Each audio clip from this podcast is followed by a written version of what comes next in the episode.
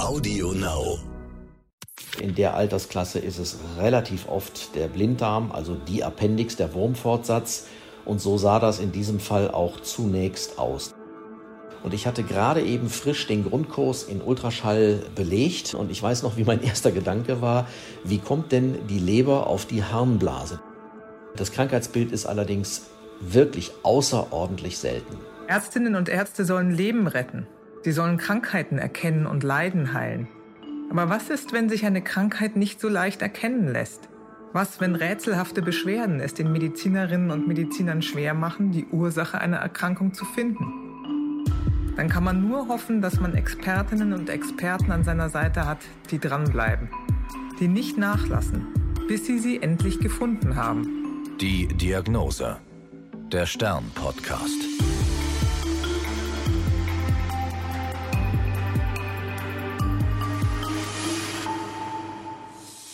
Dr. Klaus Peitgen sagt von sich, er sei ein leidenschaftlicher Viszeralchirurg. Das sind Ärztinnen und Ärzte, die im Bauchraum operieren.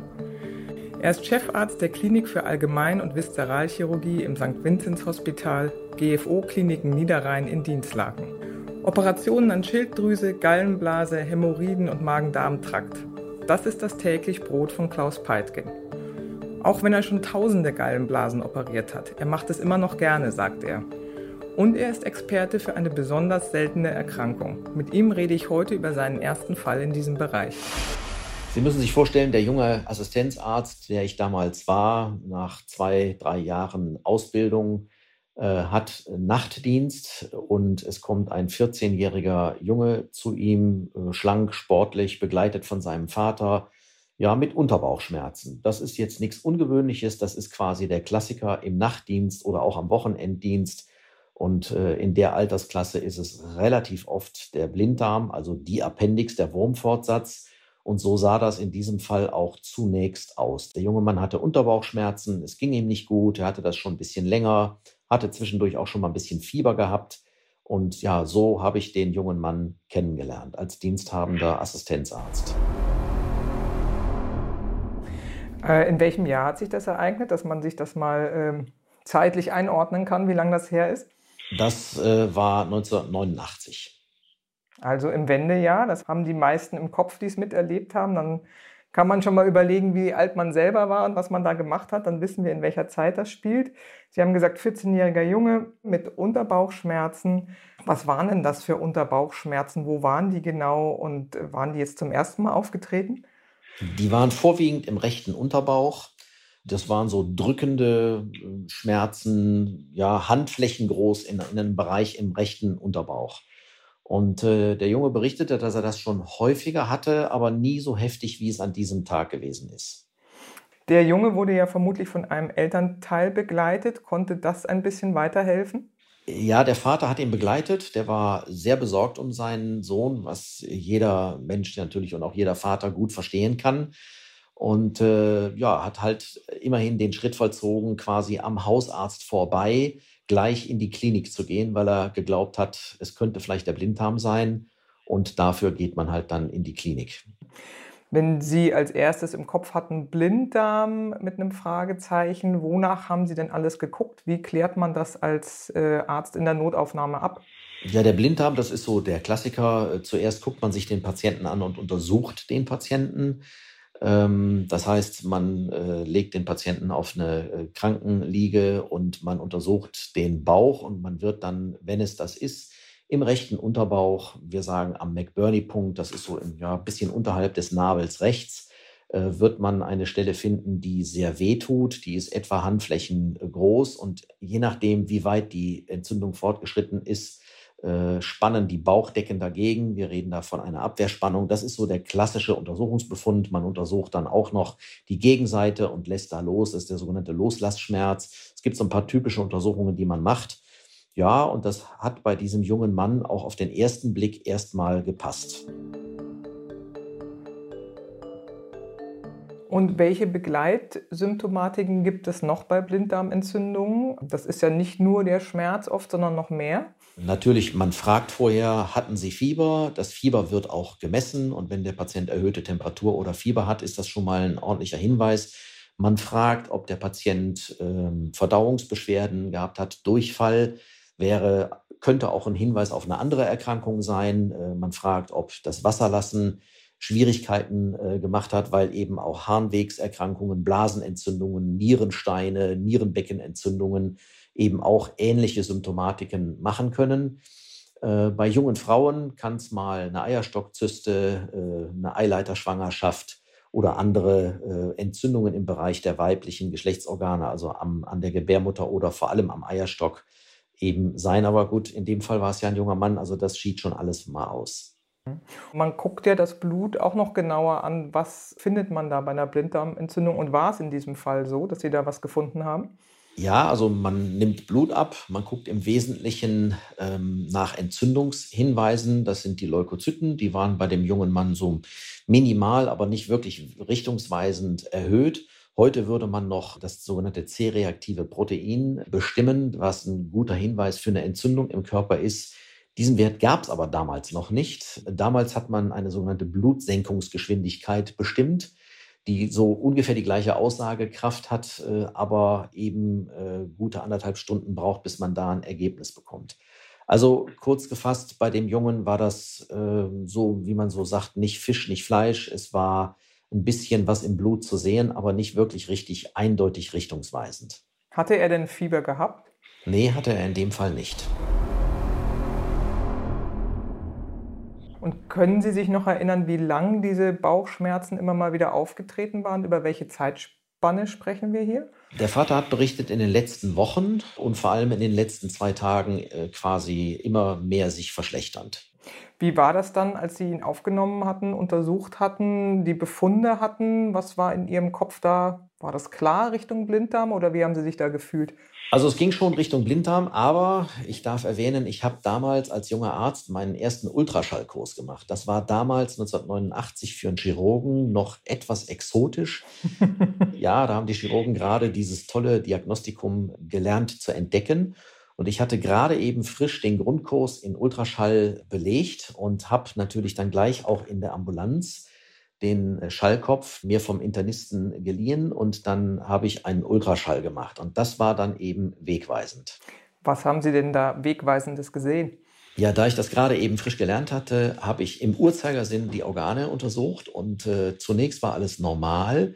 Aber im Unterbauch ist mir aufgefallen und ich weiß noch, wie mein erster Gedanke war, wie kommt denn die Leber auf die Harnblase? Die Harnblase war voll und auf der auf der Harnblase lag die Leber, wie ich zuerst dachte. Dann habe ich geguckt, aber die Leber war da, wo sie immer war. Und also auf der Harnblase lag irgendetwas, erstmal ganz allgemein gesprochen, was so aussah wie eine Leber. Und dann habe ich nochmal genauer nachgeguckt und habe festgestellt, die Milz, die normalerweise im linken Oberbauch, also gegenüber von der Leber äh, äh liegt, die war nicht da, wo sie sonst sein sollte. Die war weg. Ähm, dann bin ich nochmal die Runde gegangen mit dem Schallkopf und habe festgestellt, ja, dieses Organ, was auf der Harnblase liegt und was eben auch bei Druck mit dem Schallkopf äh, wehgetan hat und was den Schmerz offensichtlich eben ausgelöst hatte, ja, das lag auf der Harnblase und es musste die Milz sein, weil die Milz war nicht da, wo sie normalerweise hingehört. Die Leber war da, wo sie immer hingehört. Und so habe ich den ersten Verdacht geäußert. Ich weiß nicht warum, aber es sieht hier so aus, als ob die Milz sich auf die Harnblase gelegt hat, in den Unterbauch, da wo sie eigentlich überhaupt nicht hingehört. Das ist ja für einen jungen Assistenzarzt was sehr Erstaunliches, was Sie da entdeckt haben. Nun, dass ich mir das nochmal vorstellen kann, also im Uhrzeigersinn, da fängt man sozusagen in der Mitte des Bauchs oben an, quasi bei 12 Uhr und geht dann gegen den Uhrzeigersinn die Runde. Dann müsste die Leber kommen und dann sind sie unten bei der Harnblase und da lag was Komisches. Muss man sich das so vorstellen? Ja, so können Sie sich das vorstellen. Ähm, und ja, so war das auch. Und in der Tat, äh, ich war äh, als junger Arzt recht irritiert. Und wie muss man sich das vorstellen, wenn Sie dann an die Stelle gekommen sind, wo die Milz eigentlich hätte liegen müssen? Wie sieht das dann aus? Ja, da war nur Darm. Also da sieht man, man sieht im, im, linken Oberbauch, man kann die Niere von hinten sehen. Die war da, wo sie immer war und sah aus so, wie sie immer aussieht.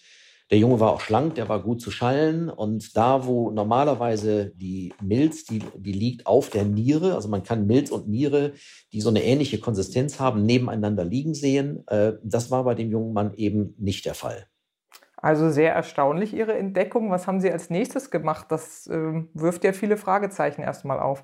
Naja, das, das, was man macht, wenn man jung ist, man holt erstmal den größeren Bruder. Das heißt, ich habe sofort den Oberarzt geholt und den Chefarzt dazu geholt ähm, und habe die befragt, äh, ob das denn so sein könnte und ob ich mich vielleicht geirrt haben könnte, ob die das schon mal gesehen oder gehört hätten.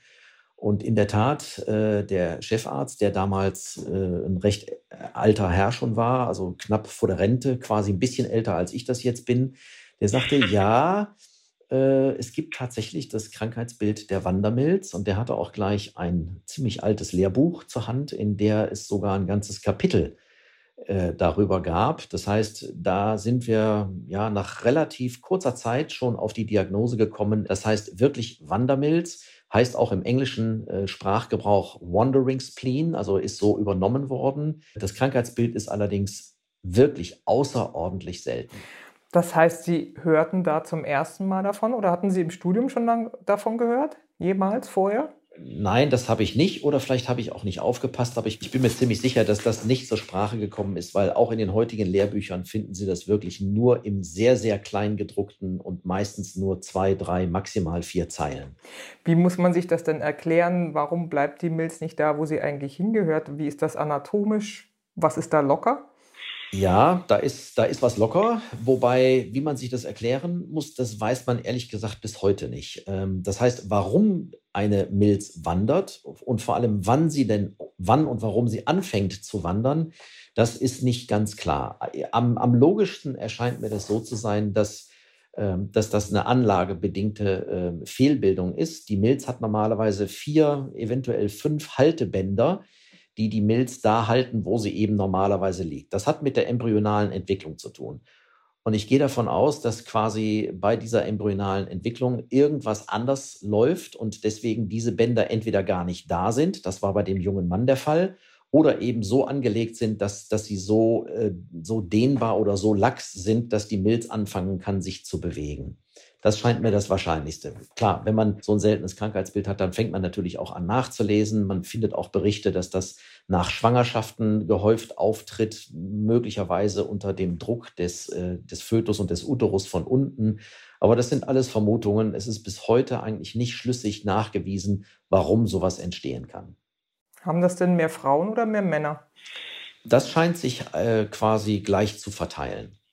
Und Sie haben ja gesagt, so richtig weiß man es noch nicht. Man könnte ja auch sagen, okay, wenn die Anlage schon so ein bisschen lockerer ist vom, vom haltenden Gewebe, warum fängt das dann bei dem Jungen erst äh, im Alter von 14 an und nicht, wenn er ein Baby ist? Aber da weiß man einfach noch nicht genug. Darüber weiß man noch nicht genug. Ähm, heute würde das wahrscheinlich früher auffallen. Damals war es noch nicht üblich, dass jeder Säugling auch automatisch einen Ultraschall vom Bauch bekommt. Ähm, und äh, ich gehe davon aus, dass der Junge das sein Leben lang hatte, dass es aber bis dahin keine Beschwerden macht. Ähm, das Witzige ist, die Beschwerden da, entstehen dadurch, dass die mobile Milz sich meistens im Gegenuhrzeigersinn um ihre eigene Achse dreht und dadurch die Venen, die aus der Milz, die das Blut aus der Milz herausleiten, zusammengedrückt werden und deswegen das Blut aus der Milz schlechter abfließt, weil in den Arterien, die es ja natürlich auch gibt, also in den Schlagadern herrscht ein höherer Druck, die kann man auch einmal drehen und da fließt immer noch Blut in die Milz rein, aber wenn man Venen dreht, dann können die auch schon mal verschließen oder einen starken Widerstand bieten. Wenn der Blutausfluss aus der Milz heraus eben äh, gehemmt ist, dann schwillt die Milz an und die Milz hat eine Kapsel, die von Nerven versorgt wird und dieses Milz anschwellen, das tut weh. Das Interessante ist, dass sich sozusagen dieser Milzstiel, ich glaube, so ist ja der, der offizielle Begriff dieser bindegewebigen Zuleitung, wo Arterie und Venen verlaufen, äh, dass sich das dann so verdreht. Man könnte ja denken, ja gut, die wandert im Körper oder flutscht in eine Richtung, aber dass sich das nochmal um die eigene Achse dreht, ist ja irgendwie auch ein Phänomen, ne? was dann leider auch zu Problemen führt. Das ist genau das Problem. Das heißt, die, die mobile, wandernde Milz, solange die in der Achse wandert, ist das kein Problem. Wird es der Patient vielleicht gar nicht merken, vielleicht auch nur ein bisschen merken. Ähm, aber in dem Moment, wo die Milz sich um die eigene Achse dreht, und ich kann Ihnen aus der Erfahrung, ich habe mittlerweile im Laufe meines Lebens äh, sechs solcher Fälle operiert. Äh, und wir haben bei allen Fällen, die wir dann operiert haben, Drehungen um bis zu viermal um die eigene Achse gefunden, ähm, so dass dadurch dann, ja, dadurch wird der Ausfluss aus der Milz, also der Blutausfluss aus der Milz heraus gehemmt. Die Milz schwillt an. Das tut weh und das macht dann den Patienten die Beschwerden, die dann irgendwann zum Arzt führen. Hm. Es ist erstaunlich, dass da doch so viel Platz im Bauchraum ist, dass äh, so ein Organ sich um die eigene Achse drehen kann. Man könnte ja denken, das ist alles ganz eng gepackt. Wie funktioniert das? Aber scheint ja möglich zu sein. Da Frauen ja Kinder kriegen und auch dafür Platz im Bauch ist und auch sonst im Bauch viel Platz ist, die Organe sind sehr, na, wie soll ich sagen, elastisch gegeneinander verschieblich. Das kann ich mir schon ganz gut vorstellen. Das ist möglich. Sie haben ja gesagt, das ist ein seltenes Krankheitsbild. Wissen Sie, wie oft das überhaupt schon beschrieben worden ist weltweit? Also ich bin mir sicher, dass nicht mehr als 1000 Fälle bisher in der Weltliteratur beschrieben sind. Und davon haben Sie schon sechs gesehen. Das ist ja ein ganz schöner Anteil. Ja, das hat damit zu tun, dass ich als junger Arzt das damals äh, zu einer wissenschaftlichen Arbeit gemacht habe und als sogenannte Fallbeschreibung äh, eben herausgebracht habe in einer europäischen chirurgischen Zeitschrift. Das wird dann natürlich äh, gelesen und Patienten, die sowas haben und sich den Operationszeitpunkt und Operateur aussuchen können, die forschen natürlich nach und haben mich dann an den jeweiligen Kliniken, an denen ich das gemacht habe, in dem Fall an der Uniklinik Essen, an den Kliniken Essen Mitte und auch am Knappschaftskrankenhaus haben die mich dann gefunden und äh, ja, haben um meine Hilfe gesucht. Zurück zu dem Jungen damals. Was haben Sie denn dann in der Notaufnahme beschlossen mit Ihrem Oberarzt und Ihrem Chefarzt? Wie ging das weiter? Wir haben den Jungen natürlich dann stationär aufgenommen, weil uns klar war, der Junge hatte Beschwerden, da musste was dran getan werden. Und am nächsten Tag haben wir dann äh, der damalige Oberarzt, der dann später dann auch mein Chefarzt war hier an der Klinik, ähm, wir haben das zusammen operiert. Also mein Oberarzt hat das operiert, weil ich war ja noch lange nicht so weit, dass ich sowas alleine hätte operieren können.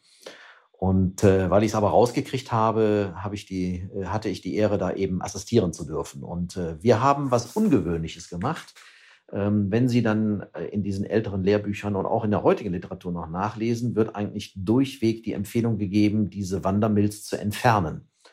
Das geht total einfach. Sie müssen da nur einen kleinen Schnitt machen, die Milz aus dem Bauch rausholen, ein paar Klemmen setzen, dann ist die Milz entfernt. Das ist also die leichteste Milzentfernung, die Sie sich vorstellen können. Wir aber haben gesagt, bei einem 14-jährigen Jungen, wir wollen dieses Organ erhalten. Das ist auch ein Prinzip, was ich bis heute gut und logisch finde und auch immer wieder so machen würde, wenn es denn geht.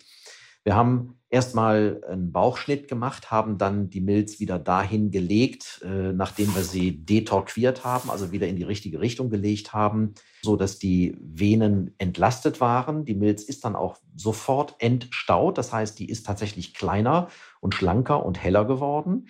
Äh, haben wir sie da hingelegt, wo sie hingehört und siehe da, die passte da auch wunderbar noch hin. Ähm, und dann hat mein damaliger Oberarzt äh, aus zwei Teflonstreifen so eine Art Hosenträger gebildet, äh, die wir dann am, im linken oberen Zwerchfell und Bauchwand so festgenäht haben, dass die Milz darin quasi aufgehangen wurde. Können Sie beschreiben, bevor wir nochmal auf diese genaue Methode genauer eingehen, ähm, wie das aussah, als Sie den Bauch aufgemacht haben. Also wie groß ist eigentlich die Milz und welche Farbe hat sie und wie sah das da aus? Wir haben dann den Patienten am nächsten Tag operiert äh, und ich hatte äh, die Ehre daran teilnehmen zu dürfen, weil ich äh, als Belohnung das bekommen hatte, weil ich die Diagnose gestellt habe. Wir haben den Bauch aufgeschnitten und haben eine Milz vorgefunden, die schon anders aussah. Eine normale Milz, das lernt man im Studium äh, nach der 4711-Regel das kann man sich, glaube ich, leicht merken. Die ist 4 mal 7 mal 11 Zentimeter und ist so hellrot und so fleischfarben, könnte man sagen. Diese Milz war etwa auf das Doppelte vergrößert und hatte nicht mehr so scharfe Kanten, sondern war stark abgerundet und war dunkelrot, also venös gestaut. So sah die aus. Wie lange hat es dann nachgedauert, bis der Junge wieder entlassen werden konnte? Hat er das gut verkraftet, die OP? Bestens verkraftet. Äh, ich sage mal, eine knappe Woche hat er in, in, damals in der Klinik gelegen. Das hatte aber auch noch ganz andere Gründe, weil das noch ganz andere Zeiten waren. Heutzutage würden wir den Jungen zwei, drei Tage liegen lassen und entlassen. Das wäre damals sicherlich auch möglich gewesen, war aber damals so nicht üblich. Deswegen hat der Junge eine gute Woche bei uns gelegen. Wieso kann man eigentlich eine Milz einfach rausnehmen, während ja alle anderen Organe möglichst immer drin bleiben sollen? Das haben Sie ja gerade gesagt, dass das eigentlich empfohlen worden ist und auch noch empfohlen wird, ne, eine Wandermilz rauszuoperieren in solchen Fällen.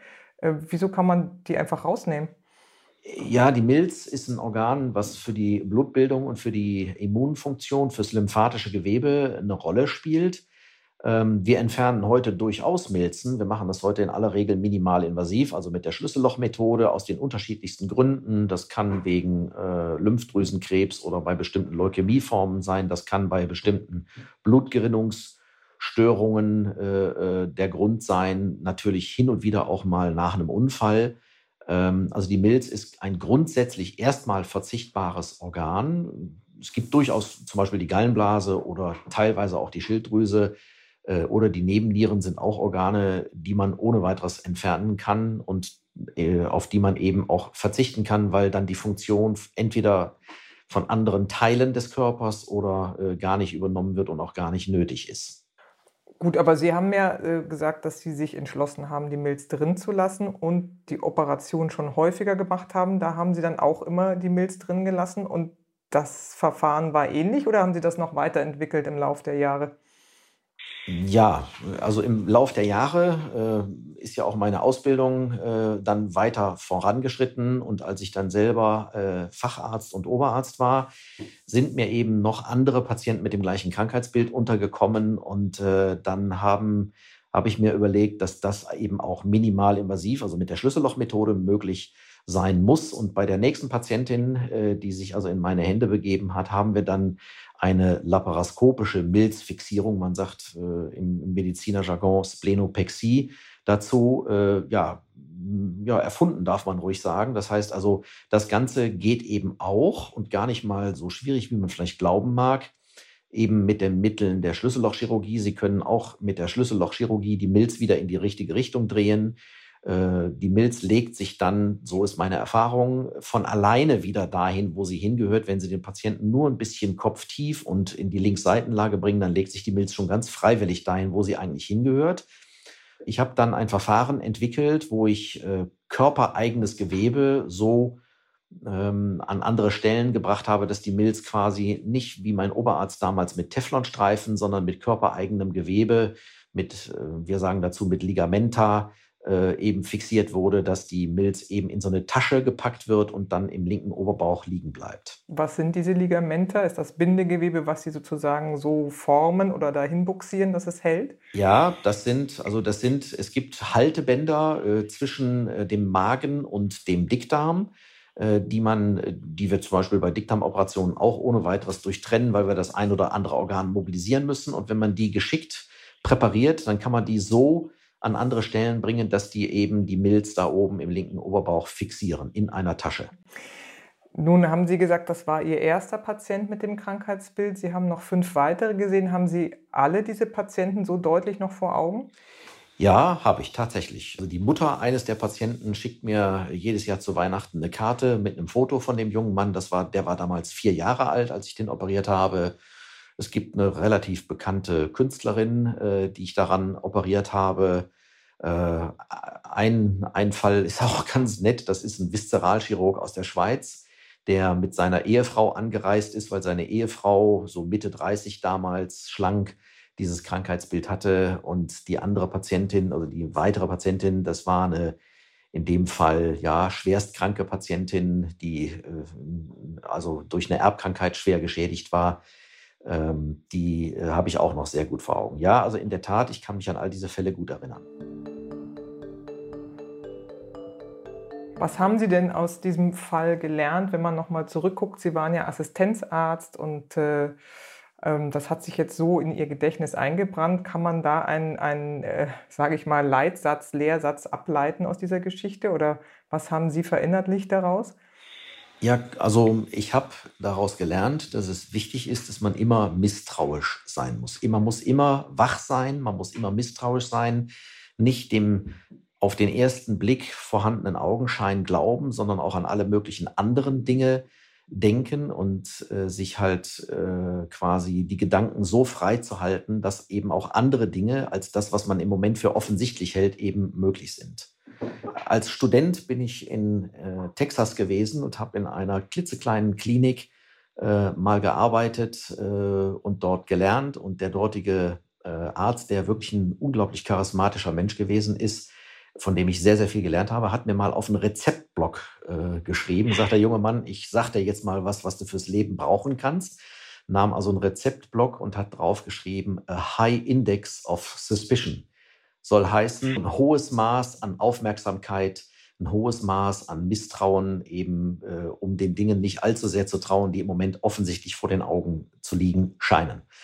Und das, äh, also diese Grundhaltung hat tatsächlich äh, mich ganz gut durch mein ärztliches Leben geführt. Das war die Diagnose. Ich bin Annika Geißler. Bleiben Sie gesund. Bis zum nächsten Mal. Die Diagnose. Der Stern-Podcast.